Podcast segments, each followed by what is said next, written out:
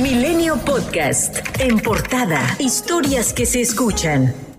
De no llegar a un acuerdo con el gobierno de Andrés Manuel López Obrador e ir a juicio por los casos de corrupción de agronitrogenados y Odebrecht, Emilio Lozoya puede llegar a pagar hasta el doble de dinero que ahora ofrece como reparación del daño, a cambio de que se suspendan estos dos procesos penales en su contra y de su familia, pero sobre todo para que pueda ser liberado del reclusorio norte.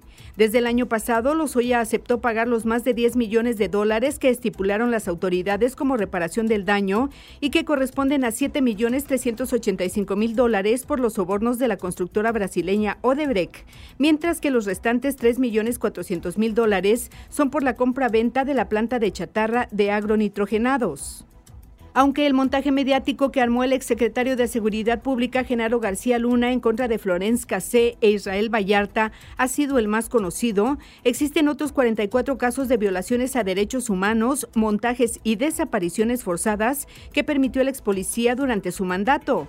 Los fiscales de Nueva York han indagado en las historias de las otras víctimas del superpolicía, tal es el caso del excomandante de la Policía Federal, Javier Herrera Valles, quien reveló a Milenio que había colaborado con los funcionarios estadounidenses que integran el expediente contra García Luna. Ricardo Monreal, coordinador de Morena en el Senado, consideró que el presidente López Obrador influyó en el partido para ser considerado como uno de los cuatro aspirantes a la candidatura presidencial de 2024.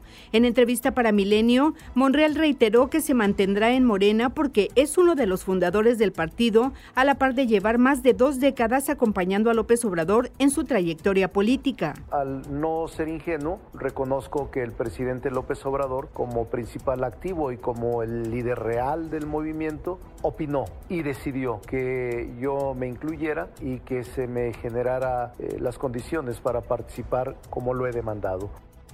En una pasarela de corcholata se convertirá la décima reunión plenaria de Morena en el Senado. Por primera vez se invita a Claudia Sheinbaum, jefa de gobierno de la Ciudad de México, así como a los secretarios Marcelo Ebrard y Adán Augusto López. El presidente de la Cámara de Diputados, Santiago Krill, intentará ser el primero en registrarse como aspirante a la presidencia de la República por la coalición Va por México una vez que se abra la convocatoria. Recordó que su partido será el encargado de conducir el proceso de selección del candidato del bloque opositor a la presidencia de México en 2024, pero sin restringir el registro de aspirantes de otros partidos, con excepción de Morena. La Universidad Nacional Autónoma de México determinó rescindir el contrato individual de trabajo de Marta Rodríguez Ortiz, asesora de tesis de la ministra Yasmín Esquivel, luego de que ésta aceptara que compartió el trabajo de la ministra con diversos alumnos, entre ellos Edgar Ulises Báez Gutiérrez, quien se tituló un año antes con el mismo trabajo en la Facultad de Derecho. Las 12 personas que fueron detenidas la semana pasada por su presunta relación con el ataque contra el periodista Ciro Gómez Leiva, registrado el 15 de diciembre del año pasado, están bajo proceso penal por diversos delitos, pero ninguna por homicidio calificado en grado de tentativa. La seguridad pública de los municipios de Colotlán y Villa Guerrero en Jalisco fueron tomadas por el ejército mientras se realizaba una inspección al armamento y personal de seguridad pública. Centro Automotive México anunció que invertirá unos 200 millones de dólares en una primera fase para producir baterías de iones de litio en Nuevo León. Con ello, el Estado se pone en el mapa de la producción de baterías de litio para unidades eléctricas. Andrés Lankenau, presidente y socio de Centro Automotive México, dijo que iniciaron en 2022 la construcción de una planta de última generación en el Parque Aeroindustrial de Monterrey.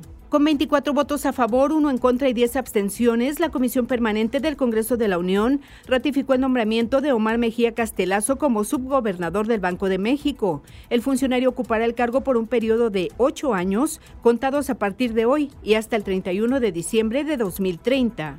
El presidente Xi Jinping está preocupado por la situación del COVID-19 en las áreas rurales de China, en momento en que millones de personas viajan al campo por el feriado del Año Nuevo Lunar. El gobernante también defendió su política de cero COVID, levantada en diciembre tras golpear la economía y motivar protestas en todo el país, y sostuvo que había sido la decisión correcta. Le informó Gabriela Pérez Javier. Milenio Podcast.